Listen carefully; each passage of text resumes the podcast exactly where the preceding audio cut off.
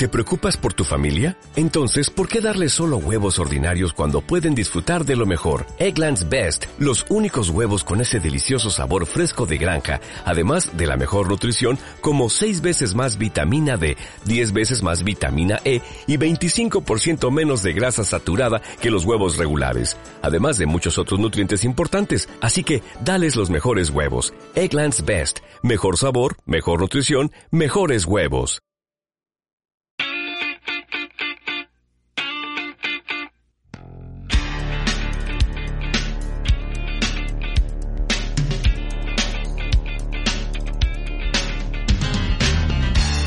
Acá seguimos desde Miami. No, no, no estamos en Miami.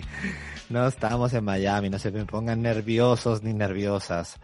Acá, en plena tanda informativa, o sea, si nos cuesta hacer trabajo, hacer un programa de radio a estas locas y locos, traviesas y traviesos, que mantenemos este chiringuito y este barco a flote desde yo no sé cuánto, además, desde Argentina, desde Ecuador-España. Hoy no tenemos a Cris, que estaba un poquito enfermita por allá por México, le mandamos así para que, para que se recupere.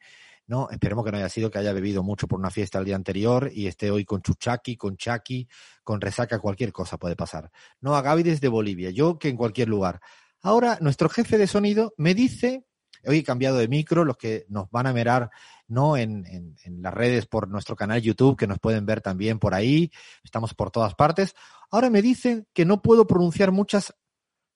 Eh, eh, Lean, ayúdame, ayúdame, porque si la pronuncio al aire va a sonar a ver, a ver. feo. ¿Qué, qué no, qué es, ¿Cuál es la letra que me ha. Nuestro Fer Saninelli, nuestro jefe de todo de sonido, me está diciendo que no pronuncie una letra.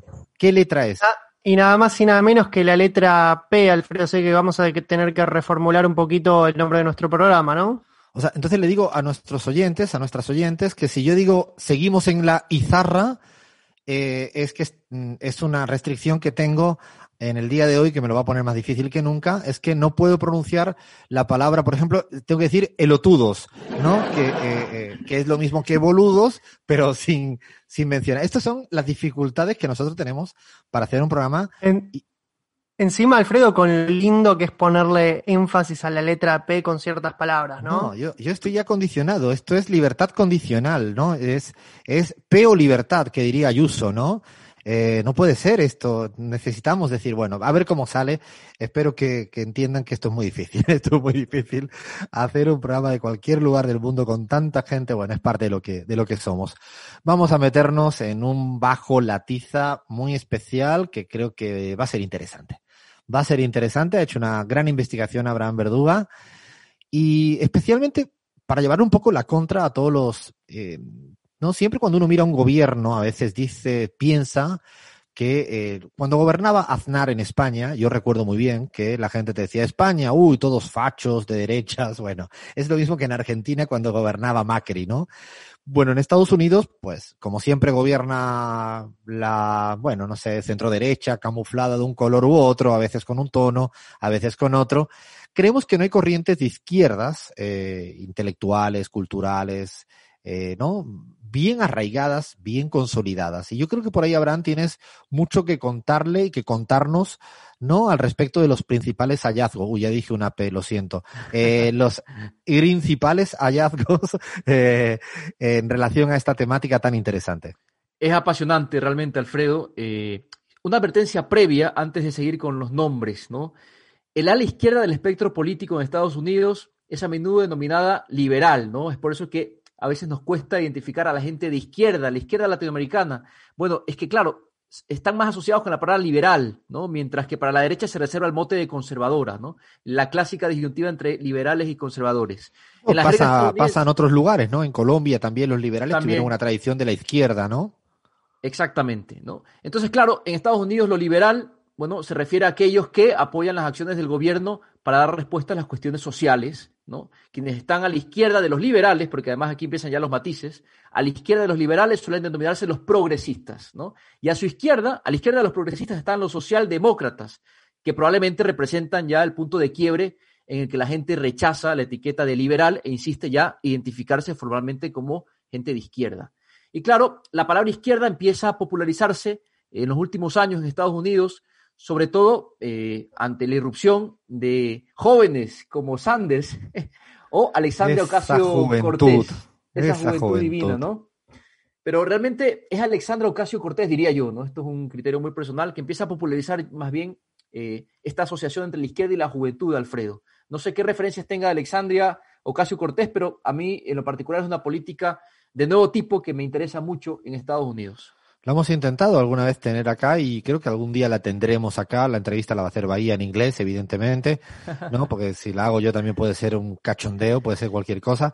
Pero sí, creo que, que le ha dado, sobre todo por el protagonismo comunicacional que ha tenido, ¿no? Yo creo que ha sabido no quedarse en la marginalidad comunicacional. Yo creo que es el plus que hay en Alessandra Ocasio. Entendió bien la lógica de la comunicación del siglo XXI y supo utilizar las mismas herramientas, ¿no? Del mainstream y se coló y agradó y, hoy en día yo creo que es un referente político fundamental en Estados Unidos. Tal cual. Y hay que decir también que existen grupos marxistas eh, y radicales cuyas visiones ideológicas, bueno, están un poco alejadas de la política electoral, pero tienen la capacidad de movilizarse en torno a diversas causas específicas, ya más en el mundo de la, de la academia, ¿no? Si quieres vamos con los nombres, Alfredo, los nombres más populares de la izquierda latinoamericana.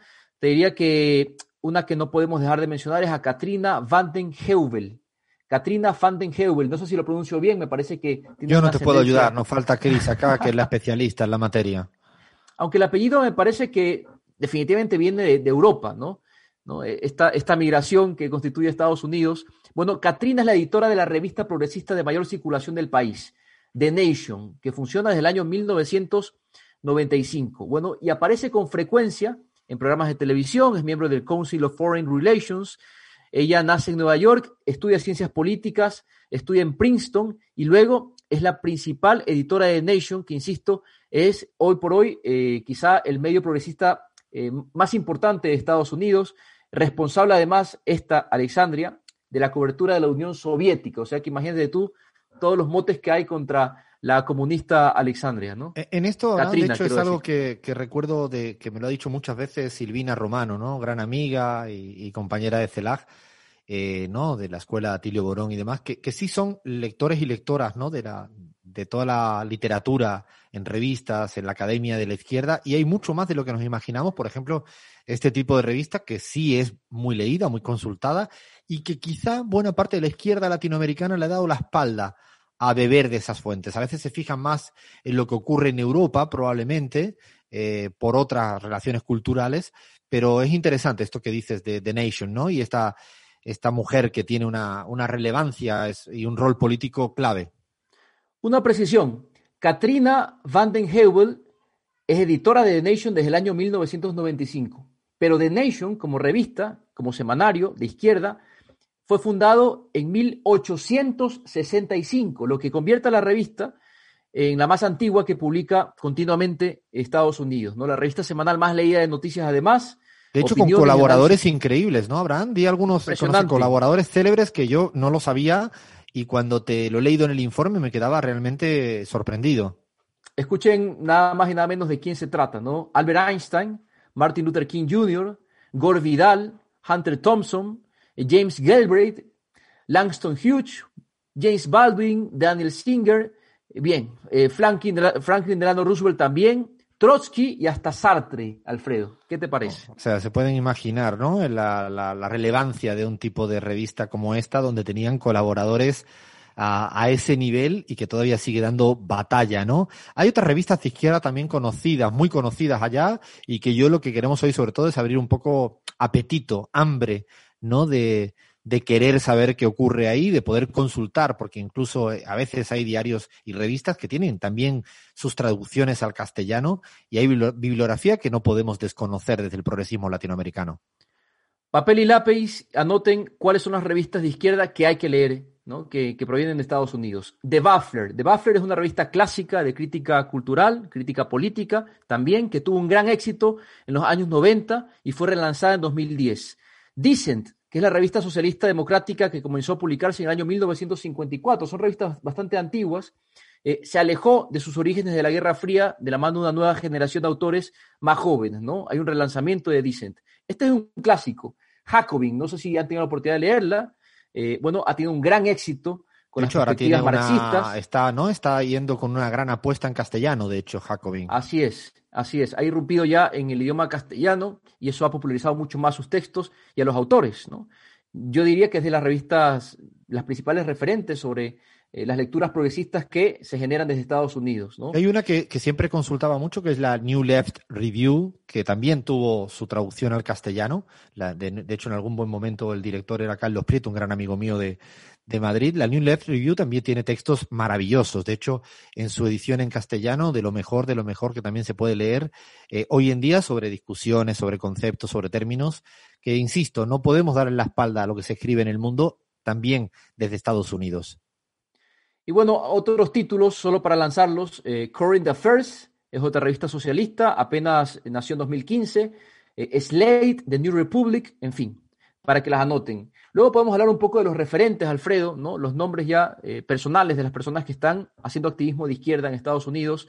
Eh, Michelle Goldberg. Michelle Goldberg es una autora feminista liberal de izquierda, ¿no? Ha dicho, hay una sensación general de que la izquierda está donde están las ideas, ¿no? Y ha añadido también una frase que me pareció interesante, que los debates más fructíferos tienen lugar siempre entre los liberales y la izquierda, ¿no? Eh, claro, el problema también es que se están autorreferenciando permanentemente y a veces estas ideas no permean por fuera de, ese, de esa burbuja, Alfredo. Son círculos muy chicos, ¿no? Tienen, yo creo que la dificultad de estos sectores en Estados Unidos es que, por un lado, son círculos más chicos, porque no son hegemónicos ni mucho menos, pero lo interesante es que sí, mm, al final, florecen en medio de una crítica feroz a un sistema que lo padecen. Y yo creo que eso también hay que leerlo, ¿no? En, esa, en ese sufrimiento respecto al modelo eh, en la vereda de enfrente de tu casa o en tu casa misma. Yo creo que eso sí que es interesante para considerar, no con su contra de que sí, a veces son referenciados más pequeñitos, ¿no? Efectivamente, y aquí hay un nombre que descubrí eh, gracias a un centro que tú me lanzaste, me decías, Abraham, indaga en Jim McGovern, ¿no? Y efectivamente, e, e, es, es una voz potente, eh, conocido sobre todo ahora por sus declaraciones señalando lo que está aconteciendo en Colombia, ¿no? Eh, generalmente las voces políticas en Estados Unidos apuntan más a Venezuela y es muy difícil encontrar algún senador que apunte a Colombia. Bueno, este es Jim McGovern, conocido como una voz líder para acabar con el hambre, esa es su causa, y la inseguridad alimentaria tanto en Estados Unidos como en todo el mundo. Porque sí, señores, también hay problemas de alimentos en Estados Unidos, ¿no? Y de hecho, como tú bien dices, ¿no? Perdona, Abraham, ha sido durísimo contra lo que está sucediendo en Colombia, durísimo contra el gobierno de Iván Duque contra el uribismo, durísimo, y es un demócrata, ¿no? Pero con una corriente progresista de izquierda que además hace mucho ruido y que pone muy nervioso a la Cámara de Representantes en Estados Unidos. De hecho, Alfredo, eh, hace muy poco pidió este senador revisar los recursos que se usaron para la reconstrucción del archipiélago de San Andrés en Colombia, ¿no? Después del paso de Lota y asegurarse de que fueron usados de manera correcta y cumpliendo todos los requisitos. Eh, hablemos, si quieres, ahora de los think tanks, como para ir redondeando. Hay uno muy importante eh, que se llama Demos. Demos es un destacado think tank de la izquierda progresista. Eh, está también People's Policy Project, que escribe artículos en apoyo de un Estados Unidos más escandinavo, mira tú, y opera con un modelo de financiación de donantes similar al de Chapo Trot House, ¿no? Este es otro think tank, People's Policy Project. No, yo no eh, quiero dejar de decir también, Abraham, eh, un quizá por la parte económica y porque tengo una muy buena relación con su director, Mark Weisbrot, eh, ¿no? Con Alexander Main como subdirector, hablamos del Center for Economic Policy Research, el CPR, que hizo una labor fundamental en criticar lo que pasó con la OEA para con Bolivia. De hecho, fueron de los centros que demostraron a las primeras de cambio del fraude del informe de la OEA en relación con Bolivia y, ese Center for Economic Policy Research es, es muy, muy interesante, muy proactivo y sobre todo tiene textos en economía fantástico. De hecho, tiene un amigo también allí dentro durante un tiempo, ahora ya no está, Guillaume Long, que lo conocerás tú, eh, Abraham, estuvo trabajando en sus últimos dos años allá y es un espacio muy, muy, muy eh, heterogéneo eh, pero progresista, sobre todo en mi contextos en economía fantásticos y muy pendiente de América Latina y con traducciones de la mayoría de textos en castellano. Efectivamente, Guillaume Long, ex canciller de Ecuador, además. Eh, y bueno, luego están, está el Partido Comunista, un poco ya para ir redondeando las organizaciones. Está, por supuesto, eh, Occupy Wall Street, que ya es un referente también. Y quiero cerrar, Alfredo, con un nombre de un reconocido actor que últimamente ha, bueno, develado su, su músculo más político, ¿no? Eh, Wallace Shawn, acuérdense bien este nombre porque seguramente lo han identificado en alguna película y no tienen idea de que tiene un discurso político eh, bastante mordaz y, muy inteligente, ¿no? La tentación, dice Wallace Shawn, es pensar en que debemos reemplazar inmediatamente este sistema capitalista por otro. Pero claro, ahí surge la pregunta clave. ¿Cómo se logra? No es sencillo. Creo que la gente es demasiado peligrosa como para dejar en sus manos una tarea como esta. Si alguien me dice, he comprado muchas armas y quiero usarlas para cambiar el sistema que tenemos, uff, no me fiaría de esa persona por mucho que pudiera apoyar sus intenciones. Bueno, Wallace Shawn es un actor muy reconocido, Alfredo, ha puesto su voz en películas de Disney. Quienes han visto Toy Story, yo soy uno de los fans de Toy Story, bueno, eh, sabrán que Wallace Shawn prestó su voz para el, el dinosaurio de Toy Story. Y asimismo ha participado en películas icónicas como las de Woody Allen, estuvo en Manhattan, por ejemplo, y ahora es importante, se los recomiendo porque no nos da el tiempo, lean cuáles son sus posturas políticas, eh, las de Wallace Shawn, siempre con un humor sarcástico, mordaz, ácido, eh, un neoyorquino, pero así, eh, clavadito, con ideas políticas muy interesantes. Creo que podríamos estar aquí, ¿no? Muchas horas, seguramente, hablando de centros de investigación, revistas, no hemos saltado muchas de ellas por una cuestión de falta de tiempo, personajes desde Oliver Stone en el mundo del, cine, eh, habría mucha, mucha gente. Y, lo dice alguien, y ahora sí me confieso para, para cerrar, al menos la parte que me toca, alguien que a veces cae en el error de los estereotipos, ¿no? No, no, Estados Unidos, no, pero ¿qué, qué será aquello, no? Eh, y alguna gente, ¿no? Que, que, ve un poco más allá y que lee y que tiene esa capacidad, bueno, eh, invitar a veces, ¿no? A, que miremos que hay intelectualidad, corrientes en todos los planos que, que van más allá y que incluso hasta es de aplaudir, porque cuando se escribe en un espacio donde la izquierda en términos partidarios es más marginal, bueno, se agradece, ¿no? Y el caso de Sean, que por ejemplo me, llama poderosamente la atención, y esto pone bastante en, jaque. De, seguramente, de hecho, muchos gobiernos latinoamericanos, y voy a decirlo sin filtros, el gobierno de Venezuela durante mucho tiempo y todavía tiene relaciones muy estrechas con la corriente de izquierda en el Partido Demócrata que existe mal que le pesen.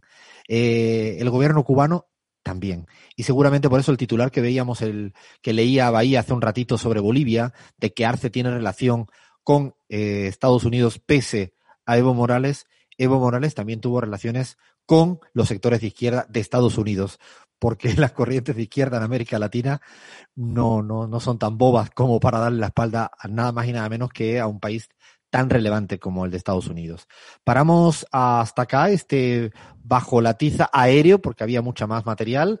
Y ahora, bueno, yo creo que toca el turno de la provocación de Guillermo Glietti para que nos pongan a todas y a todos con los pelos de punta. Seguimos en la pizarra.